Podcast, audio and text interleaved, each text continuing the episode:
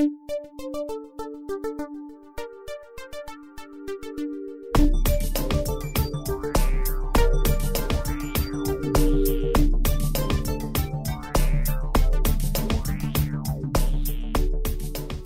Salut à tous, on se retrouve pour un numéro de Manche Disque, euh, donc l'épisode 6, où on va vous parler, euh, comme d'habitude, de, nos trouvailles musicales passées, donc des années 80 et aussi euh, des albums un petit peu plus récents. Et pour ce numéro 6, je vais retrouver Spades. Comment ça va Spades hein, ce soir? Très bien Murdoch. Donc c'est toi qui, qui est aux manettes aujourd'hui? Oui, bah, euh, les manettes, euh, on va dire euh, chacun en tient une, hein, comme ça on est bien.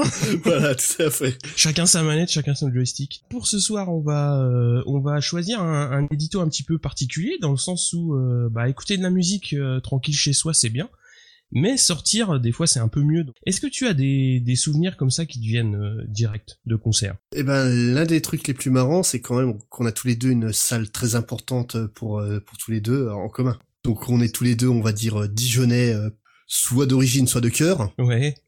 Et euh, à Dijon, il y a une salle qui est mythique pour euh, toute la jeunesse qui qui a vécu là-bas depuis oh là tellement longtemps. C'est une, une, salle qui s'appelle la Vapeur. Donc, euh, comment présenter la vapeur euh, Comment tu dirais, toi, qui Alors, la vapeur, moi, j'ai connu déjà Dijon sans la vapeur. Alors, mm. pour ceux qui ont connu Dijon sans la vapeur, euh, c'est-à-dire qu'il y avait quasi, très très peu de salles où, où il pouvait y avoir des groupes. Mais la vapeur, c'est un complexe en fait où il y a deux salles de spectacle, une grande, une petite, et aussi des studios de répète. C'est vraiment quelque chose qui a qui a amené qui a amené un peu de vie supplémentaire à la ville. Oui, ça a, amené, ça, a amené une vie musicale à la ville, clairement. Ça, mm. Moi, je l'ai connu plus sur la fin des années 90. Mhm. Et c'est une euh, salle assez particulière dans le sens, comme tu dis, il y avait beaucoup de, de salons de répète. Et moi, une des, salles que je préférais, c'était la petite salle.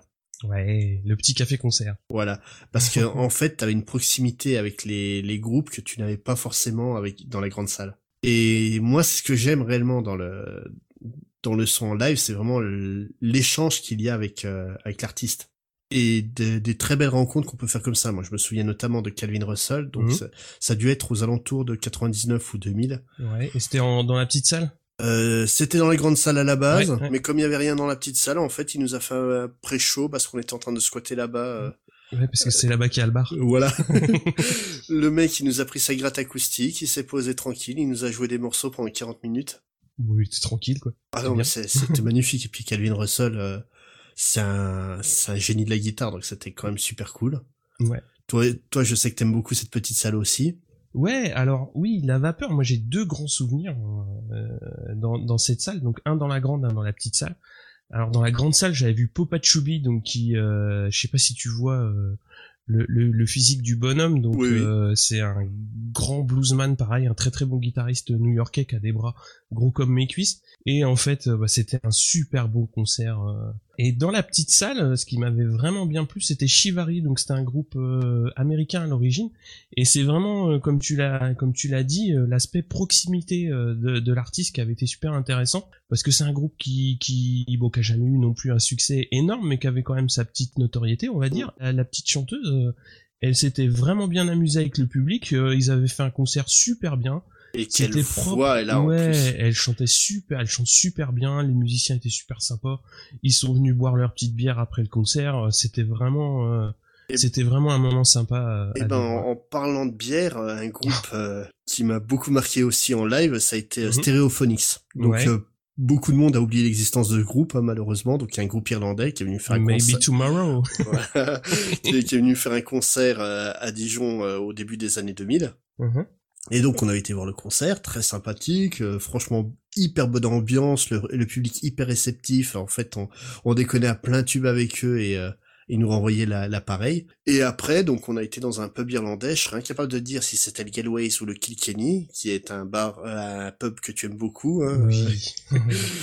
Et en fait, on s'est retrouvé avec le groupe qui est arrivé juste derrière nous et qui commence à payer coup sur coup à, à tout le pub les mecs ont sorti, euh, enfin même pas sorti les guitares, ils ont chopé une guitare qui passait par là, qui était un pauvre, un pauvre lycéen euh, du coin. Ils ont commencé à péter un concert euh, acoustique en plein milieu. Ça a été très très bon esprit. Je suis retourné dans un très très sale état chez moi. Moi qui n'ai pas l'habitude de boire de la bière, je me suis retrouvé à être obligé de boire des pintes. Des soirées comme ça où justement après coup tu t'en rappelles quand tu te dis qu'est-ce que j'ai fait comme bon concert, bah c'est ceux-là qui reviennent. Hein. Ouais non moi ce j'aime, voilà c'est ce que j'aime, c'est vraiment le contact avec les artistes où ils se la pètent pas en tant qu'artiste. Hein. ça m'est déjà arrivé, euh, notamment avec un groupe français. Il y a eu une rencontre un peu difficile.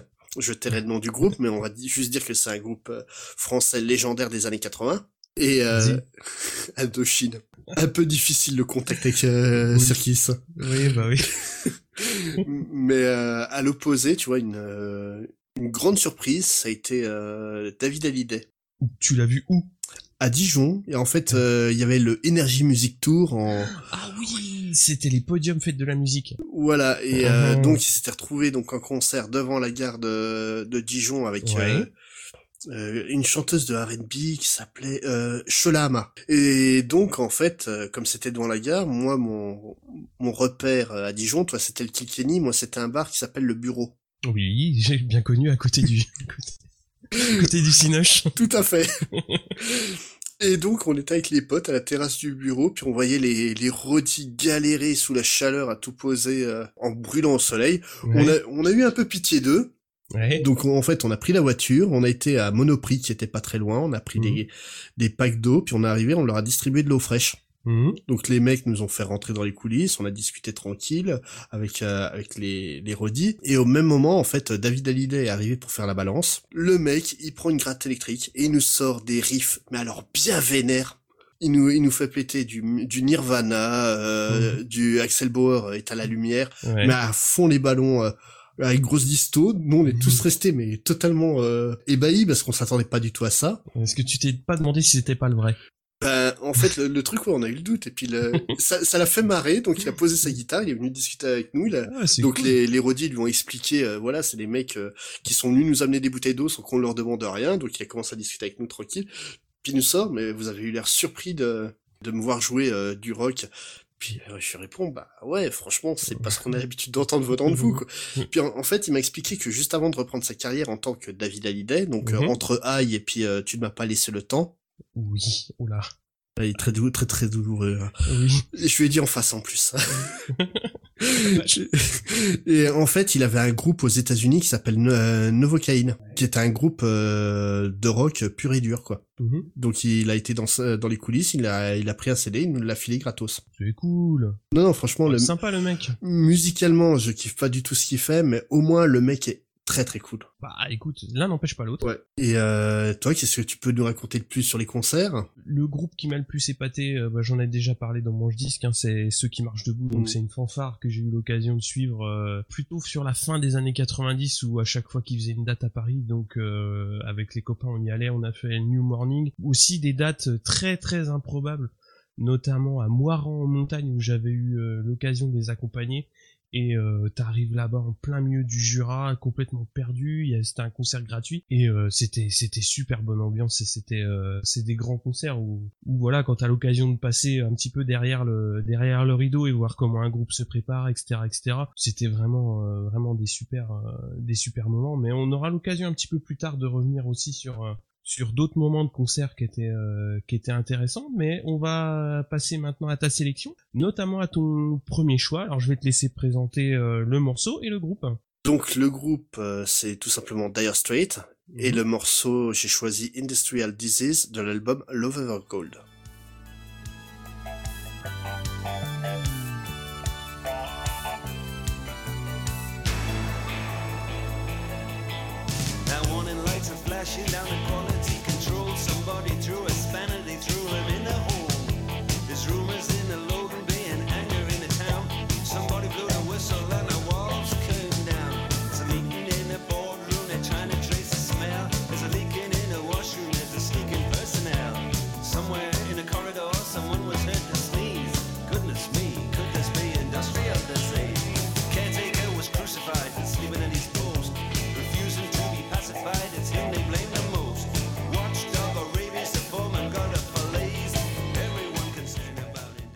Donc là, on a écouté euh, Industrial Disease euh, de Dire Straits, tiré de l'album Love Over Gold, qui est en fait mhm. le quatrième album du groupe et qui est sorti en 82. C'est un album plein d'expérimentations euh, très différentes. Mhm. en fait, aucune des chansons ressemble aux autres. On trouve que cinq chansons. On, a vraiment un style très varié à chaque fois. Mhm. Donc Industrial Disease, qui est le morceau, le, on va dire, le plus rock de, de cet album, en fait, c'est une chanson qui se moque des médias et de la société, qui refuse de voir les problèmes des ouvriers parce que tous leurs problèmes, en fait, c'est que des maladies professionnelles et on peut rien faire. D'accord, ouais. Et qui était vraiment euh, d'actualité à l'époque en, bah Angleterre. En, hein. en, 82, tu tapes pile dans le conflit des mineurs. Euh, voilà, et, et apparemment, donc, euh, à l'époque, les médias disaient oui, mais on peut rien faire s'ils sont pas bien. Les mineurs, c'est une maladie professionnelle. C'est une chanson qui est pourtant, au final, qui, qui donne qui est assez joyeuse, on va dire, euh, sautillante. Et le truc, en fait, voilà, c'est que le sujet est super grave. Ouais, bah oui. Mais en fait, c'est l'un des trois seuls singles qui est sorti de, cet album. Bon, sur cinq chansons, trois singles, c'est pas mal. Hein, c'est un, bon ratio. Donc l'autre, euh, l'autre grand single, c'est Private Investigation, mm. qui est une chanson euh, très, comment dire, on va dire jazzy, à l'ambiance en fait, ça parle d'un détective désabusé, euh, style polar des années 40, et c'est une musique qui mhm. serait typique dans, dans cet esprit-là. Mhm. Et un des morceaux qui en fait est pas vraiment sorti en single, mais qui a qui a été en fait une chanson adorée par les radios à l'époque, c'est Telegraph Road. Donc euh, juste 14 minutes euh, la chanson. à, mon, à mon avis, quand tu tiens une émission de radio à à 1h du matin pour euh, pouvoir euh, prendre une bonne pause, tu la mets, t'es oh, tranquille pendant si tu veux aller fumer une clope, tu mets ça. Voilà, c'est ça, c'est c'est euh, des chansons des, des, des Pink Floyd et compagnie quoi, c'est parfait. Et cette chanson, je la trouve vraiment sublime. Ouais, c'est un grand moment de, de Dire Straits. Alors en fait, moi, ça faisait vraiment longtemps que j'avais pas écouté un de leurs morceaux. J'avais oublié à quel point Knopfler, il, il, chante super bien, avec un timbre reconnaissable, mais entre mille et surtout le jeu de guitare qu'il a. Et comme tu dis, Private, Investigation, c'est un morceau. Euh, ah bah, quand tu prends le temps de le réécouter, c'est magique, quoi. C'est vraiment super bien. Euh, c'est super agréable. Petit passage avec euh, à la guitare acoustique, un peu mm. hispanique, c'est voilà, c'est bah, un truc que j'avais vraiment oublié. Ouais. En fait, sur ce morceau, il utilise pas moins de sept guitares différentes. C'est pour varier les sons. Il, adore une, il adore une guitare avec résonateur euh, qui mhm. donne en fait l'intro. Après, il joue sur une sur une hispanique pour euh, euh, le bridge, le pont. Mhm. On a la, partie électrique qui est gérée par deux guitares différentes parce que en fait, il veut des sonorités plus plus dures d'un côté, plus plus douces de l'autre. Mhm. C'est puis comme tu dis, c'est le, jeu. Euh, je sais qu'il y a une grosse hate euh, autour de Dire Straits qui, qui se révèle ces dernières années. Ou pour beaucoup, bah, c'est soi-disant un groupe de merde. Ouais. Non, non, il y a vraiment, il y a vraiment une. Et, mais le truc, c'est ce qu'on pourra jamais enlever à, à Neufleur, c'est que c'est un des guitaristes les plus géniaux de ces 30 dernières années. Il a bah, vraiment un style personnel. Oui, oui, oui il a sa touche. Hein. Ouais, et euh, puis il a une technique incroyable. Hein. faut, bah. faut pas oublier qu'il sait pas qu'il joue pas avec un médiator, qu'il joue tout, euh, tout au doigt, quoi. Il joue tout au doigt, ouais. C'est, impressionnant. Et ce qu'il faut savoir, en fait, c'est qu'il avait, qu'ils avaient écrit beaucoup plus de chansons pour cet album. Mais, Mais, ça n'est pas sur le vinyle. Ah bah non, quand t'as une chanson de 14 minutes. ah, tu peux pas changer la face en plein milieu du morceau. Voilà, c'est un peu gênant, quoique Michael Field l'avait fait avec Tubular Bell, mais. Euh, Faut toujours qu'il ait fait un truc bizarre.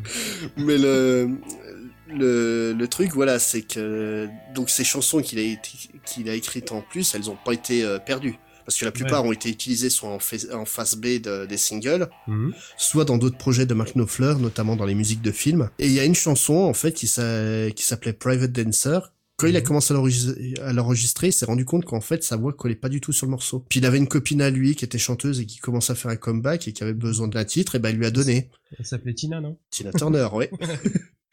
Donc voilà, quand même, euh, se dire. Je savais pas que c'était lui qui l'avait fait. Si si, c'est c'est en fait pour cet album-là et comme ça tenait pas, il l'a donné à Tina Turner parce qu'il trouvait que ça allait mieux. Donc euh, cet album, euh, pour beaucoup, il est considéré comme étant un des meilleurs de Dire Straits. Pour expliquer, c'est juste disque de platine en France, double platine en, en, Angleterre, double platine au Canada. Il est, plus. il est que, que or aux USA. Et partout ailleurs, il est platine, quoi. Donc, euh, ah, aux USA, je pense qu'ils ont préféré le côté bandana fluo de je pense aussi. mais, ouais, et le pire, c'est que c'est un album où t'en parles aujourd'hui à des gens qui aiment bien Dire, Straits, mhm. ils ne connaissent pas cet album. Même Telegraph Road, si t'as pas eu l'occasion de les voir en, en concert, pour revenir à la thématique de l'épisode, mhm. c'est donc le morceau qui ouvre quasiment tous leurs concerts. Mhm. Euh, si t'as pas eu l'occasion de les voir en live, ce morceau, tu le connais pas, quoi. Mais on va passer à ton disque à toi. Ouais, donc moi euh, j'ai choisi euh, pour mon, mon premier disque euh, donc Texas Southside mmh. et notamment le gros single de l'époque I Don't Want a Lover.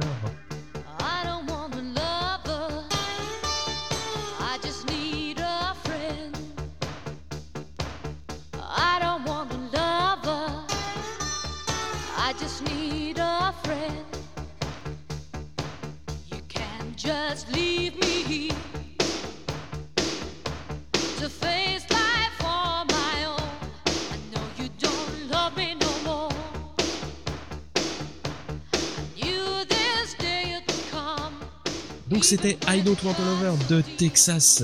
Alors, euh, pourquoi j'ai choisi cet album? assez, euh, on va dire, euh, assez simple. Hein. c'est euh, quand tu quand tu commences à acheter des coups d'œil dans le rétro, que tu traînes un peu dans les bacs. Euh, moi, je l'ai trouvé en, en brocante vraiment pas cher. C'est une pochette qui est euh, super reconnaissable parce qu'en fait, il y a rien dessus. Il y a juste le nom de la il y a juste le nom de l'album, le nom du groupe et un petit sticker contient le single I Don't Want a Lover. Et euh, bah cet album, moi je l'aime bien surtout pour cette chanson en fait, parce que euh, rien que par cette chanson, j'ai voulu m'acheter un bottleneck pour pouvoir faire l'intro comme le monsieur il le fait à la guitare. Et euh, ça rien que pour ça, je trouve que c'est, je c'est fun. Et bah, en fait, je la trouve bien bien agencée cette cette chanson. Tu vois, c'est comme une chambre bien rangée mais pas trop. C'est le bon équilibre de la bonne chanson, c'est-à-dire elle est bien produite mais trop. Il y a juste, à mon avis, un tout petit peu trop de trop de trop de synthé dans le morceau, mais bon, euh, ça c'est aussi euh, c'est aussi lié à la prod euh, donc de, de cet album. Ouais, j'avais juste aussi oublié à quel point elle chantait bien, parce que dans le reste du, du, vinyle, ben, c'est un petit peu ce lien-là. Je trouve que elle est un petit peu passée à côté par la suite de sa carrière, justement, ce, ce côté, ouais, ouais, qu'elle chante bien, elle a des bonnes mélodies. Après, le truc, c'est que bah, l'album, euh, bah, comme tous les vinyles, il y a deux faces. Et quand tu regardes euh, le, le track listing, eh ben, je pense qu'il y a vraiment pas beaucoup de monde qui est allé sur la face B parce qu'en fait, ils ont mis tous les singles sur la face A. Mm. Et euh, bah, la phase B, les chansons, faut, faut quand même se l'avouer, elles sont un petit peu moins bonnes. Non pas que j'aime que les gros singles, mais t'as Everyday Now aussi qui est. C'est ce que j'ai marqué aussi. C'est un, album que je trouve globalement bon. Déjà, c'est les honnêtement le plus bluesy et euh, celui où euh, l'influence de Raikouder euh, se fait le, plus sentir. Ouais, ouais, ouais. mais puis c'est regrettable que par la suite ils aient perdu cette influence, hein, parce que plus ça a été, plus ça a mm. été vers de la pop. Ouais. Le I Don't Want to Lover, c'est clairement, ouais, c'est un copier-coller de ce qu'a fait Raikouder sur Paris, Texas, qui donne le nom au groupe. Hein. Le nom. ouais. Et pareil, je trouve l'album sympa, très bien, ça passe bien, ça m'a fait plaisir de le réécouter parce que j'ai pas réécouté ça depuis très longtemps. Mm. Euh, mais en dehors de I Don't Want a Lover et Everyday Now, c'est plus ou moins oubliable. C'est le problème, c'est que la production est tellement, euh, tu vois, autant on parlait de chansons qui avaient rien à voir de, de l'une à l'autre sur Telegraph Road. Là, sur Southside, au final, la production est tellement la même sur tous les titres que c'est un peu trop uniforme. Ouais, c'est exactement ça. Ça, ça noie tout quoi. Mm. C'est dommage. Ouais, bah, c'est un petit peu ce, ce que j'avais noté aussi, euh, c'est que c'est très très marqué euh, rock FM euh, quand même. Il faut que ça passe à la radio, mm. donc il y a une production qui est, qui est, vraiment très très lisse. Alors moi j'ai j'ai retrouvé du plaisir à le réécouter aussi pour Fight the Feeling que j'avais un peu oublié avec le temps, parce que cet album-là à l'époque je l'avais je l'avais en cassette et euh, bah, c'était un peu pareil quoi. Je, tu écoutes la face A, tu rembobines, tu réécoutes la face A et sans passer à la face B. Mais c'est c'est effectivement le, le, même reproche que j'aurais euh, que j'aurais à faire sur cet album-là, comme tu disais, hein, que c'est un, petit peu trop euh, uniforme. Alors pour le coup, on va changer un petit peu de, de registre avec ton deuxième choix. Donc on va partir euh, sur Hysteria de Def Leppard. Et le titre que j'ai choisi c'est pour Some Sugar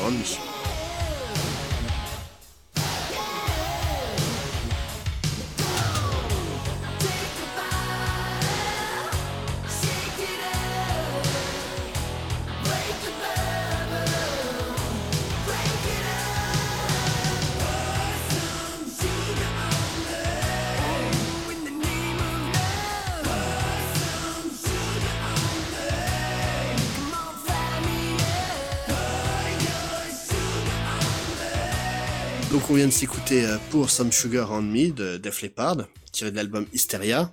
Donc euh, cet album, c'est encore une fois le quatrième album du groupe, hein, comme pour euh, Dire Straits, il doit y avoir une thématique cachée là-dedans. Cet album, il date donc de 87 et il est arrivé après euh, donc leur euh, gros succès Pyromania qui lui date de 83. Mhm. Donc c'est clairement un album qui a eu un accouchement très très difficile. Donc à la base, c'est un album qui est pensé comme la réponse rock à Thriller. Chaque titre doit être un, c'est chaque titre doit être un potentiel carton en single. C'est une ambition énorme. Et donc comme je disais, l'accouchement était très difficile. Ils ont commencé à travailler dessus et leur euh, donc légendaire euh, producteur euh, Robert Mutlange, plus connu malheureusement ces dernières années pour avoir produit sa femme Shina Twain. Ah d'accord, ok.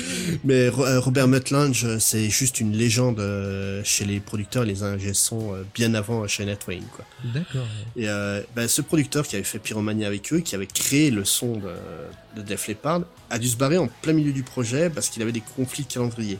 Après, ils ont eu un petit événement un peu grave. Oui. Un tout petit peu. Donc, euh, Rick Allen, qui était le batteur du groupe, euh, va avoir un accident de voiture le 21 décembre 1984 euh, et il va perdre un bras. Mais quand je dis perdre un bras, c'est totalement. À partir de l'épaule, il a amputé. Ce qui est un peu gênant pour un batteur. Lui, il refuse de perdre sa place au sein du groupe et tous les membres du groupe, ils, lui, ils sont d'accord avec lui. Il est le batteur de Def Leppard et il mhm. refuse de le, de le changer, quoi. Donc, il se, il se met en tête à chercher un moyen de continuer à jouer de la batterie dans le groupe et avec l'aide de Jeff Rich, donc le batteur mhm. du groupe euh, Statu Quo, il essaie de voir une nouvelle manière de, de concevoir sa batterie pour pouvoir euh, jouer quand même, et il va mhm. partir en fait sur un système euh, à moitié digital, enfin numérique plutôt, pour un système de double pédalier et le deuxième pédalier qui remplace toute sa partie euh, bras gauche. D'accord. Donc on se retrouve avec un mec qui a perdu un bras dans un accident grave, qui refuse de se laisser abattre, qui va mhm. passer un an et demi à essayer de son nouveau système. Ah, mettre au point et à changer son jeu de batterie. Voilà, et un jour il fait un... il convoque tous les, les copains du groupe dans une salle de répète et il va leur jouer euh, l'intro de Led Zeppelin, When the, uh, the Levy Break. Et en fait les gars vont halluciner devant ça devant ce qu'il va, réussir à faire. Donc ils lui mhm. disent, écoute, nous on est ok, mais tu vas faire une épreuve du feu. Là, on a bientôt le festival Monster of Rock à Castle Donington. D'accord. tu vas jouer avec nous. Le mec euh, arrive sur scène, commence à jouer son morceau. Avant les dernières notes du morceau, t'as tous les autres musiciens qui s'arrêtent, il finit le morceau, t'as tous les musiciens qui se regardent et qui, qui euh, gueulent dans le micro et nous accueillons le retour du dieu du tonnerre. Donc forcément standing ovation. Tu vois, ça dans les concerts mythiques, à mon avis, ça devait en être un beau. Clair, bah le mec avec un bras en moins, bah il joue aussi bien que n'importe qui. Donc c'est quand même une mm. belle histoire à la base, malgré le drame. Dans la foulée de cette de la standing ovation, euh, Robert John Mutlange réussit à se libérer et dit bon bah on recommence sur euh, l'album Animal Instinct, qui était mm-hmm. en fait le nom d'origine de, l'album et qui deviendra mm-hmm. Hysteria justement à cause de l'hystérie collective qu'il y a eu autour de l'accident de Et donc ils vont concevoir vraiment chaque euh, chaque morceau comme une, individualité pour que chaque morceau soit un carton possible en single. Et là-dessus, on peut dire qu'ils ont plus ou moins réussi parce que c'est quand même l'un des considéré comme l'un des, des albums rock les plus importants du XXe siècle. Et surtout, bah, des morceaux comme euh, Pour Some Sugar on Me, Love Bites ou Hysteria, mhm. c'est juste devenu des classiques. C'est que c'est aussi le dernier album avec le line-up original de, de Def Leppard avec la mort de Steve Clark qui, qui surviendra après quoi. Et donc toi tu veux revenir sur nos vertes contrées françaises pour le prochain? Effectivement dans le rock euh, francophone. Alors euh, avec euh, le morceau Demain c'est trop tard de Star Shooter.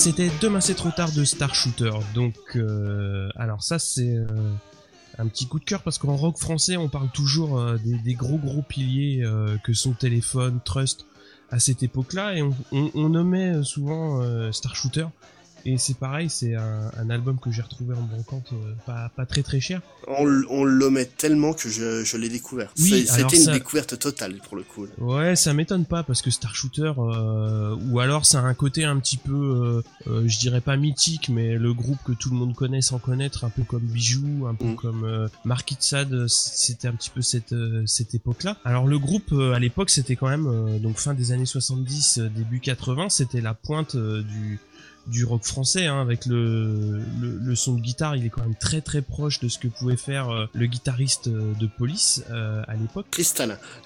il est très très cristallin, voilà. Et je l'ai choisi parce que, bah voilà, c'est rock sans être rageux.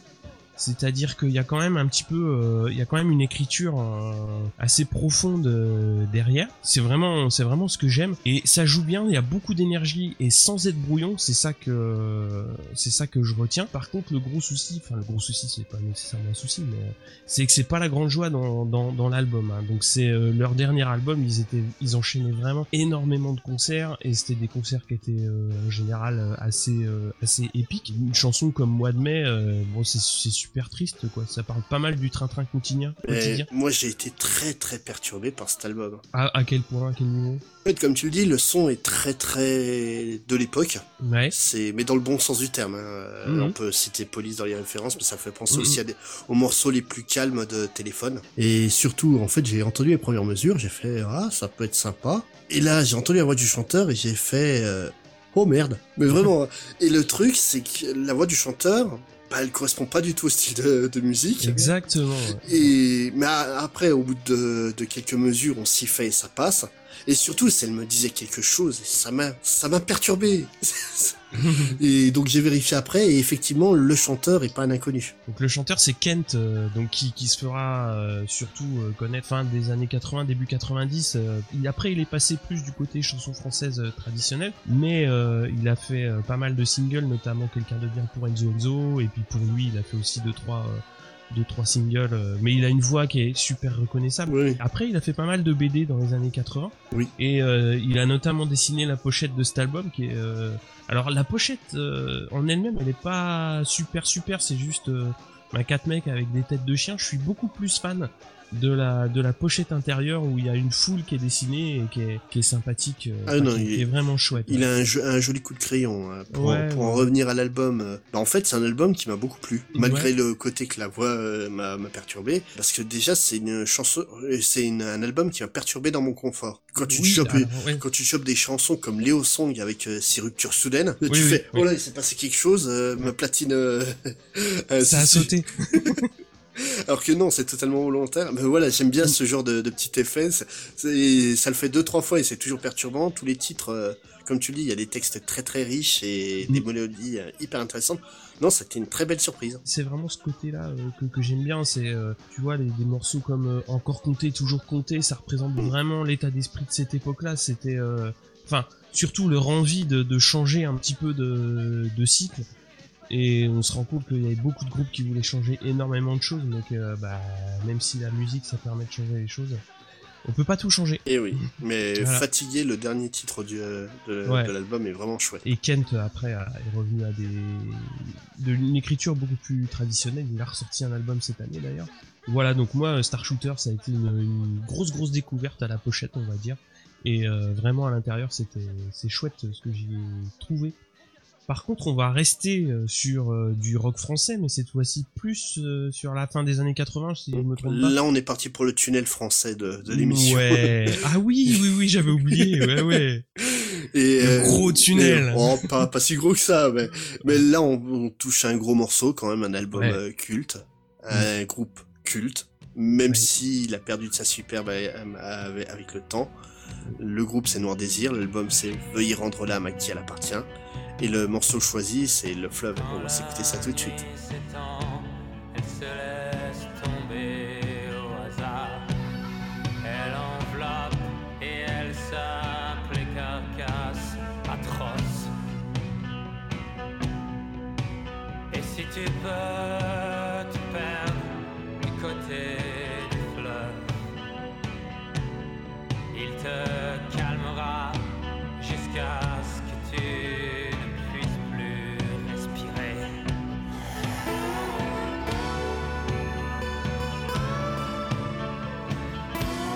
Donc là, c'était Le Fleuve par Noir Désir, tiré de l'album Veuillez rendre l'âme à qui elle appartient.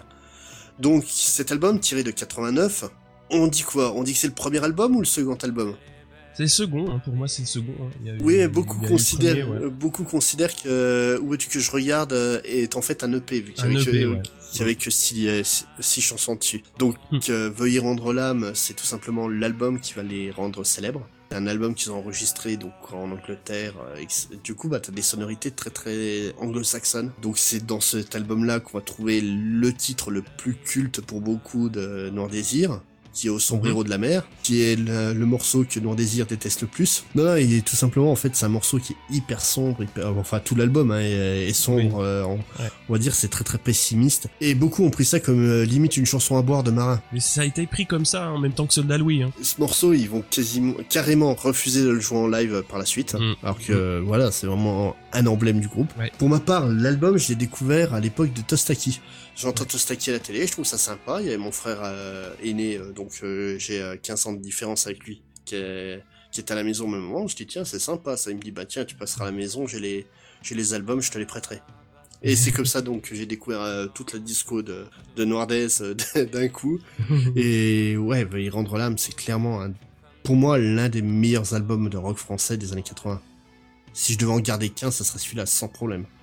Malgré le côté très pessimiste, euh, j'adore l'alternance qui est entre les morceaux calmes et les morceaux euh, bien vénères. Oui, alors justement c'est ça le, gros intérêt du gros intérêt de cet album, c'est que moi je l'ai découvert euh, par contre encore un petit peu après, c'est-à-dire avec le double, le double live euh, Rai, mm. donc qui a été fait après Tostaki. Puisque évidemment Tostaki, l'album, pour moi c'est vraiment leur, c'est même pas. Oui, c'est leur maîtresse. Hein c'est leur pièce maîtresse. Hein, ouais, enfin rétrospectivement, chaque album est un peu une pièce maîtresse pour eux, donc c'est un peu bizarre de d'en sortir un. Mais euh, pour moi, Jesse Rai, c'est vraiment une grosse grosse découverte euh, justement de leur back catalogue, avec notamment Le Fleuve, La Chaleur, Les Écorchés, qui sont ces, ces trois morceaux donc sont sur l'album euh, que que t'as choisi. Et pour moi, euh, c'est vraiment trois morceaux euh, qui sont euh, qui sont fantastiques euh, d'une part sur le CD parce que moi je l'ai en, en CD je l'ai pas en, vinyle mais sur le CD c'est quand tu les écoutes c'est c'est superbe. Et on en revient à la thématique concert parce que c'est un groupe que j'ai eu l'occasion de voir plusieurs fois, donc euh, sous plutôt sur leur fin de carrière, mais dans des conditions bien bien différentes. C'était euh, aux arènes de Nîmes, donc déjà t'imagines le cadre, c'était super beau. Il y avait avant, euh, en toute toute première partie, alors ça c'est le côté fun du truc, c'est qu'il y a toujours un groupe que tu connais pas mais qui a un nom de scène rigolo donc c'était My Favorite Dentist is Dead je pourrais pas te dire si c'était bien ou pas c'était c'était juste t'as retenu le nom du groupe c'est le principal mais ils avaient derrière Muse donc qui qui ouvrait et surtout PG Harvey euh, qui prenait euh, derrière Muse oh, la vache. et eux finissaient la soirée. Donc le concert c'était euh, que du bon. C'était que du bon, voilà. Je les ai vus aussi euh, à un concert, un tout petit festival en plein milieu du Morvan, c'était à Lorme. Alors c'était pour le coup ah, ça, ça change de ça change totalement de, de cadre mais c'était génial parce que c'est un concert comme comme rarement j'en ai fait dans le sens où j'étais seul à, à vouloir y aller c'était en plein milieu de l'été tous les potes étaient en vacances et moi je me suis dit je m'en fous je prends ma je prends ma place, même si je suis tout seul, j'irai les voir. Deux fois où j'ai vu Noir Désir et c'était euh, c'était vraiment des grands moments de, de musique. Quoi. Et les, le groupe suivant, est-ce que tu l'as vu en concert? Euh, Les satellites Bah oui, parle-nous-en J'ai jamais vu de concert des satellites, mais on va s'écouter par contre Les Américains, qui est extrait de leur album Riche et célèbre.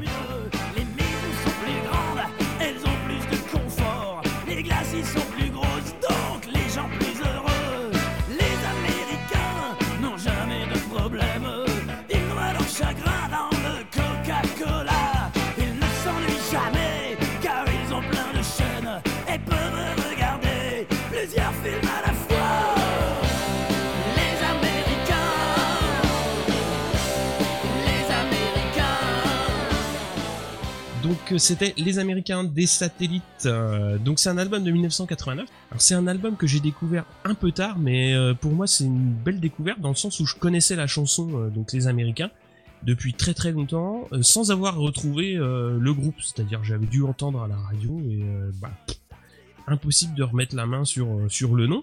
Et bah c'est un jour en médiathèque, je feuillette dans, dans les bacs et je retrouve, je me dis tiens les satellites, je retourne la pochette. Je dis, waouh, les Américains, c'est eux.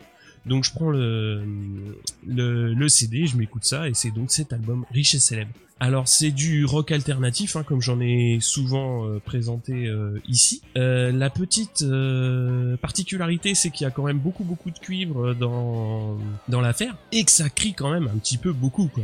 moi, moi c'est un des, des trucs qui m'a un peu énervé sur cet, album. En fait, je vais t'avouer, hein, j'ai pas aimé du tout. Ouais, bah t'as le droit. Ouais, non, le, les musiciens sont hyper doués. D'un point de vue vraiment musique pure, tu peux rien reprocher. Il y a une idée euh, de mélanger à la fois du rockabilly et du funk mm. qui colle à la perfection, mais le problème c'est que la production est tellement plate bah, que ça a mm. un peu tué l'initiative. Ouais, ouais, d'accord. Ouais, je vois, je vois ce que tu veux dire, ouais. En fait, on a l'impression d'avoir euh, Dédé l'embrouille. C'est rigolo au début, ça, au bout d'un moment, c'est un peu lassant. Et euh, pareil avec les, les choristes derrière qui passent leur temps à crier. Euh, on a l'impression d'entendre du du B-52 dans, dans l'idée, mais l'exécution, c'est pas ça, quoi. Bon, pour moi, euh, le, gros, euh, comment dire, le, j'ai pas le gros intérêt, mais ce qui est, ce qui est marrant dans l'affaire, c'est que, comme tu dis, les, bah, t'as parlé des musiciens. Donc euh, j'ai retrouvé quand même dans le line-up un certain Jean-Michel Lejoux qui est après parti jouer de la basse chez les Vampas mhm. et surtout le trompettiste Bruno Gautron qui est parti donc chez ceux qui marchent debout peu de temps après. Mhm. Donc quand je les ai retrouvés un petit peu de, dans le dans leurs premières années musicales, ça m'a ça m'a fait marrer. Alors après, comme tu l'as dit, euh, euh, sur cet album, tout n'est pas parfait. Ça c'est, ah, ça c'est clair. Le, gros souci, c'est la production. Hein. Moi, après, moi, je, moi, j'adore donc, comme je t'ai dit, euh, la chanson des Américains parce que ça pose direct les pieds dans le plat sur sur l'American Way of Life. Après, il y a une, il y a une super reprise, je trouve, de des Ludwig van 88 avec le le fameux Fist Fuck Playa Club. Mm. C'est bien sympathique. Mais euh, bon, il y a des morceaux euh, comme euh, Renard 3, j'ai absolument rien compris à, à ce qu'il voulait dire avec Ou le comte Zaroff. Oui, voilà, exactement. Non, c'est assez inégal. J'ai pas compris. Le comte Zaroff, je connais l'histoire de base, mais là, je j'ai pas compris pourquoi. Mais... ok, c'est pas, pas un problème, mais vraiment, ouais.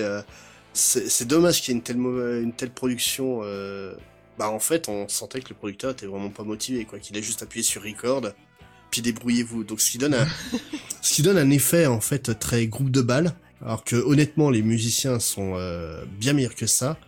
Et puis le problème d'un groupe de balles, il y a aucun problème à être un groupe de balles, mais ça perd beaucoup de son intérêt si c'est pas en live. Et ça, en, ça en concert, ça devait être excellent à écouter. Quoi. Ouais, bah de toute façon à cette époque-là, je pense que les concerts de rock alternatif, c'était C'était sportif. Oui, je pense aussi, oui. Bon, on va passer euh, donc à ton prochain choix qui va être euh, cette fois-ci un petit peu plus... Euh, un petit peu plus années 90, un peu plus mm. réédition et un peu plus surtout plus doux. Oui, ah oui, nettement plus doux, oui. Parce qu'on va donc s'écouter Sophie Zelmani qui va nous chanter I'll See You in Another World, tiré de l'album éponyme Sophie Zelmani.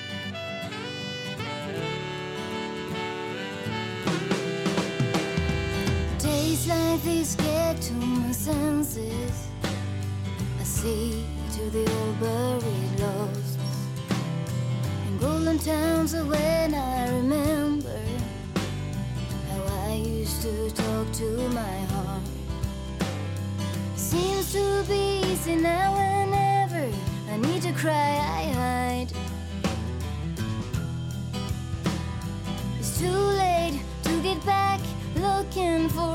Overgrown tracks.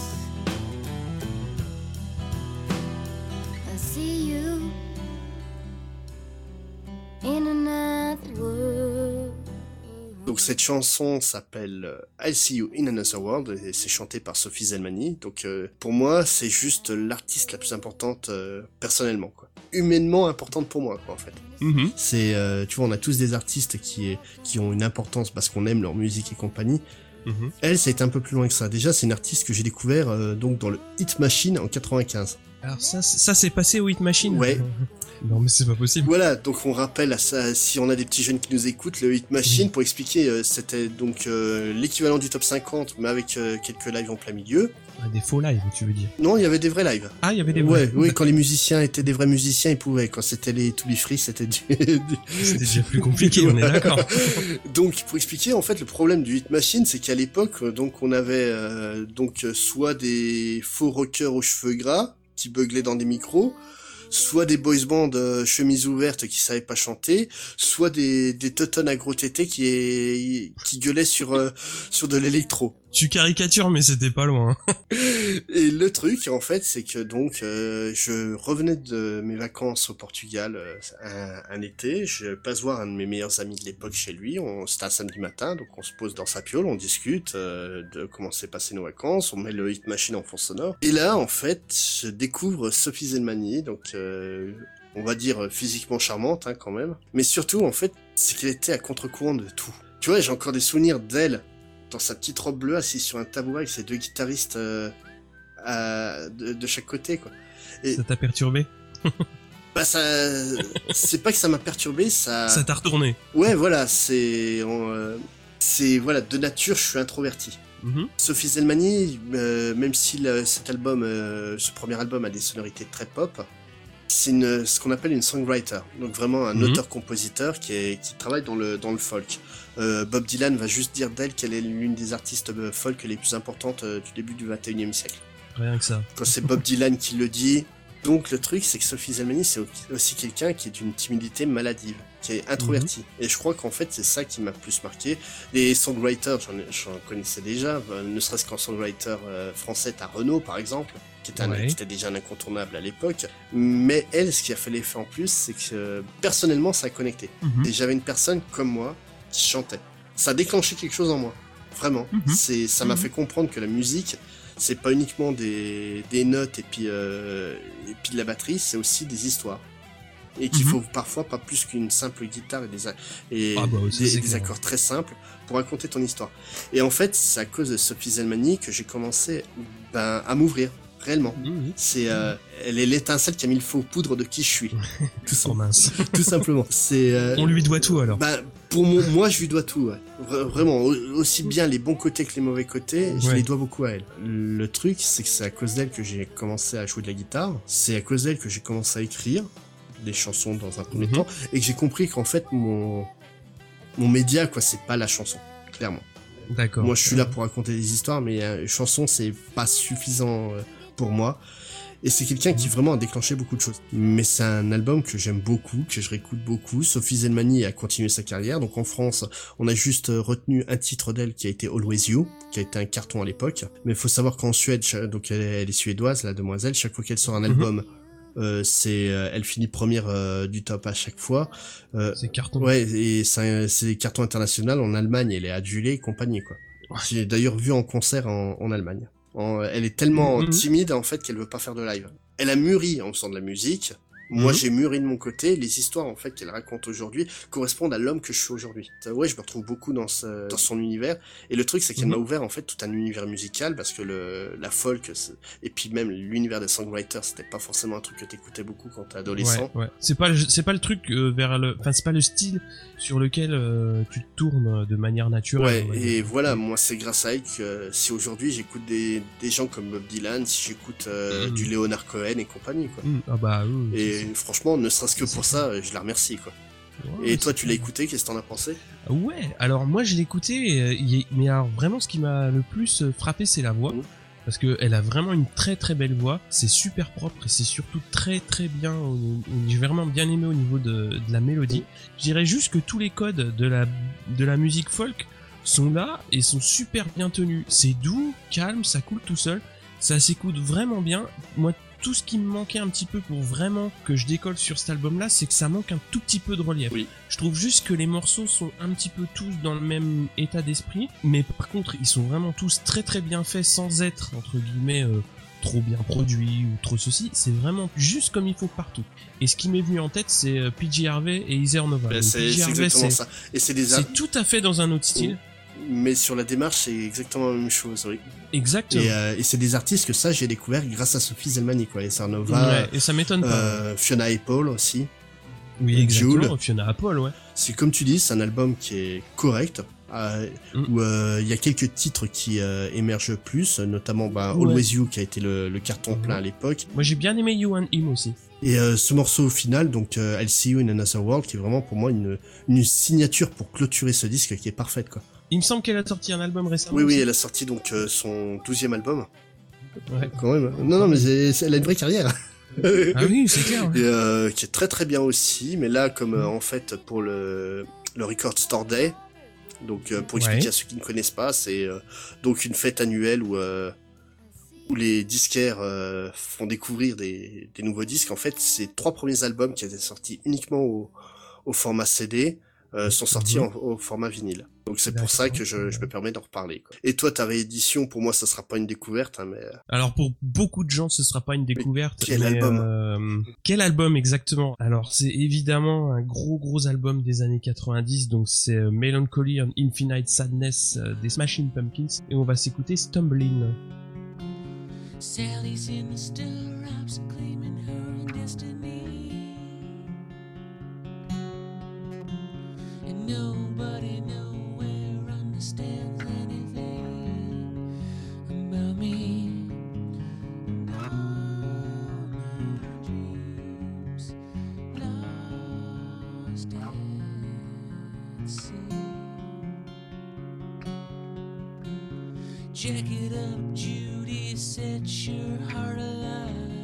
Donc c'était Stumbling des Smashing Pumpkins sur l'album Melancholy and Infinite Sadness.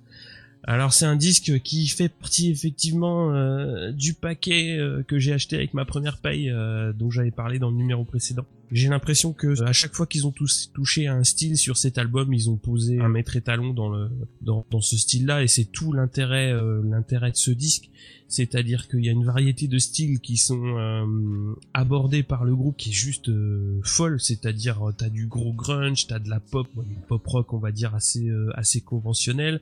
Il y a des morceaux qui sont très axés sur les cordes, il y a des balades au piano, des morceaux très énervés, des, des morceaux hyper hyper doux ne serait-ce que les deux plus célèbres de l'album, donc euh, euh, Ballet with Butterfly Wings et Tonight, qui sont quand même euh, bah, mm. diamétralement opposés au niveau à la fois des styles et à la fois des rythmiques. Non, c'est juste l'un des plus grands albums du monde. Ouais, ouais, bah c'est ça. Et en fait, euh, je me suis un petit peu replongé sur sur l'histoire de, de l'enregistrement de cet album et euh, à savoir qu'ils avaient 50 plus de 55 morceaux prêts pour l'album. en un an. Oui, voilà.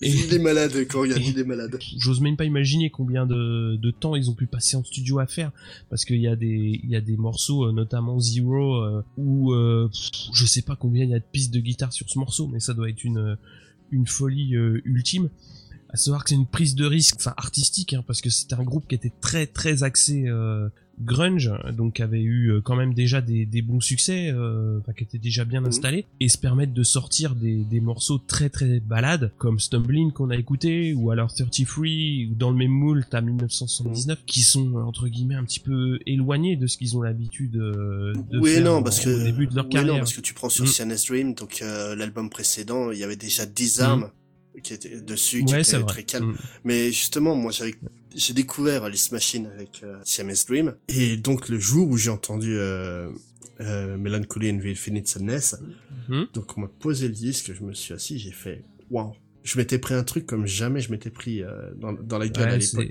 C'est euh, Corgan le dit lui-même. En fait, il a voulu faire le The Wall de la génération X. L'histoire dira si l'album restera aussi mythique que peut l'être The Wall c'est un album qui est extraordinaire. J'ai pu le découvrir, en, euh, enfin cet album à la base, c'est moi qui devais en parler lors de ce manche disque et puis je t'ai passé la main. Exactement. Euh, la raison pour laquelle je voulais en parler, c'est que quand j'ai racheté une platine vinyle il y a quelques années, parce que mhm. le, les vinyles revenaient bien à, la mode, l'un des premiers disques que j'ai acheté, ça a été la réédition euh, en quatre vinyles de euh, Melancholy. En, fait, la version d'origine était en trois vinyles et là la réédition est en quatre. Et ce qui colle beaucoup mieux en fait au. Oui, puisque l'album a été fait en deux, deux CD en fait. Mais, mais la première version en fait euh, du, du vinyle, j'ai, j'ai pu l'avoir en main aussi vu que mon frangin là. Mhm. Et le truc, c'est que le track listing est pas du tout le même. non, ah, non, ah bah peut-être que avec les durées, ils ont été obligés. de... en fait, euh, le morceau est pensé pour être différent en vinyle et en CD à la base. Et euh, parce qu'on donc chaque CD euh, parle on va on va dire d'une journée qui correspond à une vie. Mhm. et euh, donc le, le, premier CD euh, commence à l'aube de la vie et, et, donc le dernier se finit au crépuscule. Et euh, donc le, la nouvelle version vinyle respecte ça tandis que l'autre non non c'était pas du tout ça. C'est assez fou en fait quand tu refous la, main dessus. Ah je connaissais pas cette petite anecdote mais, mais vraiment excellent. sur les éditions Mais vraiment un excellent album. Hein. C'est un album qui est parti d'une ambition démesurée et de voir que on peut toucher au but euh, justement quand on a une, quand on se fixe des objectifs aussi aussi difficiles. Euh, c'est vraiment vraiment chouette parce que dire que c'est euh, aussi bien que The Wall, moi je, de toute façon c'est incomparable. Enfin les deux albums sont. Mais on peut pas les comparer. Ouais. C'est l'épreuve du temps qui dira qui dira si ça mérite un statut aussi culte. Donc c'est Billy Corgan qui est, quel moteur de Smashing Pumpkins, c'est indéniable, mm, mm. tout comme euh, Freddie Mercury, elle, était pour Queen. Mais là sur euh, Melancholy, tu sens vraiment que le groupe était, était soudé. Ça a été une des rares mm, fois et, ça donne quelque chose de formidable. Bon, on va passer au hors sujet. Donc, je te laisse la main pour le premier. C'est une euh, OST de film qui euh, qui raconte un peu ce genre d'histoire où une chanteuse va devenir euh, très importante pour une personne. Donc le film, mhm. c'est Phantom of the Paradise, qui est un film culte de 1900, des années 70. D'ailleurs, je passe un petit coucou à Yetcha et à Mr. Whis qui adore ce film-là. Et le morceau que j'ai choisi, c'est Somebody Special.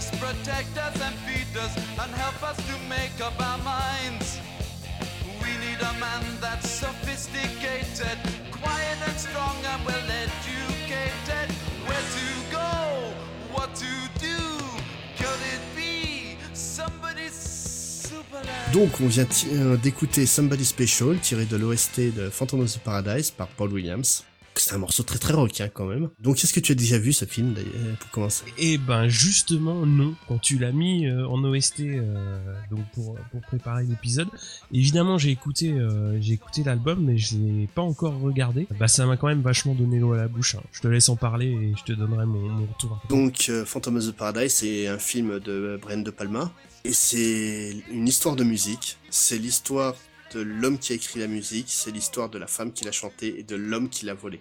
C'est en fait un jeune compositeur euh, qui a écrit une cantate sur euh, Faust, qu'il a proposé à un producteur, qui va lui voler sa chanson, l'envoyer en prison pour euh, pas se faire trop embêter, on va dire, par la justice, et qui va corrompre cette musique en la rendant plus pop mhm. et plus accessible. Voilà. Et donc le musicien, en entendant un de ses titres massacré, donc Will Slowly, euh, le, musicien, en entendant un de ses mhm. titres euh, massacré par, euh, par un groupe pop style les Beach Boys, va péter un plomb à Sing Sing. Donc Sing Sing hein, dans une dans un film musical quand même, on remarquera la, petite note. Il va s'échapper de, la prison, il va aller péter l'intégralité des vinyles pressés dans les usines et il va se retrouver en fait la tête coincée entre une presse à vinyle tomber dans le fleuve, tout le monde pense qu'il est mort, mais en fait il va hanter le Paradise, qui est donc la boîte de nuit qui a créé euh, donc euh, Swan, qui, a, qui est le producteur qui a volé la musique. Et la relation entre Swan, Phoenix, donc une jeune chanteuse euh, auprès dont Winslow tombe amoureux, et Winslow justement, ça crée une relation assez étrange. Il y a beaucoup de mysticisme et c'est un film totalement fou, incroyable visuellement et musicalement. Paul Williams qui a, qui a écrit l'intégralité des chansons. Et euh, donc Paul Williams, c'est juste le type qui a écrit le générique de La Croisière s'amuse. Aucun lien.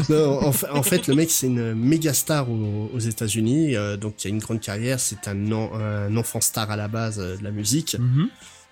Et justement, le personnage qui joue donc dans le film, c'est le personnage de Swan, qui est aussi un enfant star, qui, qui a euh, vieilli et qui euh, qui essaie de garder sa gloire, quoi. C'est mhm. le personnage colle à la réalité, on va dire. Et là, ce qui est fou dans cette OST, c'est que tu as les chansons, c'est tu as donc une version telle que Winslow l'a créée, telle que mhm. Swan l'a corrompue, et tu as la version en fait où, où Swan et euh, Winslow collaborent pour en faire quelque chose de nouveau. Et c'est assez fou, quoi. T'as beaucoup de chansons qui se, qui se répondent comme ça quand. Qui se répondent entre elles. C'est incroyable. C'est vraiment une, excellente OST pour un excellent film. Et, une très belle balade aussi en plein milieu, Old Souls. C'est à la croisée du, du glam rock euh, un peu lyrique. Et je trouve que c'est vraiment de l'opéra rock vraiment bien, bien, euh, bien, bien agencé, quoi. Il y a des morceaux qui sonnent très beau, oui, et moi, clairement, ça m'a, ça m'a, comme je t'ai dit, hein, ça m'a ouvert l'appétit pour, pour aller voir le. pour voir et t'as pas idée quand tu verras le film qui d'ailleurs est ressorti en format Blu-ray chez un petit éditeur qui s'appelle Carlotta. Ils ont fait une édition qui est absolument superbe. Donc je vous conseille d'y jeter un œil très vite. En fait, t'as donc une scène dans ce film. Dis-toi que le film a mhm. été fait avant que Kiss se, commence leur carrière. Et quand tu verras, un gros gros. quand tu verras la, la scène, tu vas faire, eh, mais on dirait du Kiss. Ah, ils ont tout pitché quoi. bah eux disent non. Mais j'ai été lire le synopsis et en fait ça m'a vachement donné envie de le de le voir aussi hein, parce que bah, c'est un mélange du fantôme c'est clairement une belle histoire c'est un mélange du fantôme de l'opéra et de Faust tout simplement quoi mais c'est vraiment un film extraordinaire quoi c'est c'est pour moi un des films à voir quoi et hmm. donc toi, pour leur sujet, tu nous parles de quoi? Alors pour leur sujet, vu qu'on a ouvert sur Dijon, euh, je me suis dit on va clore sur euh, sur aussi un artiste de la ville que j'ai découvert euh, au début des années 2000. Donc on va s'écouter La fleur de l'âge d'Yves Jamais. Ne me dites pas qu'à peine éclose, la fleur de l'âge se flétrit. Je vis avec ce genre de rose au parfum tout juste fleuri. Le temps qu'il a mis à figer sur son regard quelques ridules. D'autres ont tenté de les cacher en maquillage ridicule. Bien sûr, la jeunesse suppose quelques atouts innocents qui font que le regard compose. C'était la fleur de l'âge d'Yves Jamais, extrait de l'album euh, De Verre en Verre. Donc euh, ça, c'est un tout autre style avec la chanson française. On ne peut plus euh, traditionnel. Hein. Je voulais en parler depuis un petit moment parce que c'est un artiste dijonnais euh, donc qui a qui a mûri au début des années 2000. Alors une formation euh, très très classique et, et euh, bah avec de l'accordéon, vous avez tous les tous les codes de la chanson française traditionnelle, mais ce qui fait mouche, c'est les textes et surtout bah à cette époque-là. Quelle voix Exactement. Oh ouais ouais, il a une super voix. Et euh, bah en fait le gros intérêt euh, moi que j'avais trouvé à l'époque euh, dans, dans son écriture, c'est que c'est ancré dans le quotidien et surtout ça parlait de rue, ça parlait de bars qu'on connaissait, qu'on côtoyait à Dijon, dans les galères de boulot, les accidents de cœur, les soirées où t'as un peu trop picolé. Donc c'est ça vraiment que que j'aimais dans dans ce que faisait Yves Jamais, ce qu'il fait toujours parce qu'il continue à, à, sortir des disques. Et à l'époque, je m'étais vraiment très attaché à, à cet artiste euh, parce qu'on avait donc lui qui était euh, qui était en train de percer. Il y avait aussi les joueurs de bic. Je sais pas si t'as connu à l'époque euh, dans dans le groupe il y avait Bastien Allemand qui maintenant est bien installé aussi dans, dans la chanson française.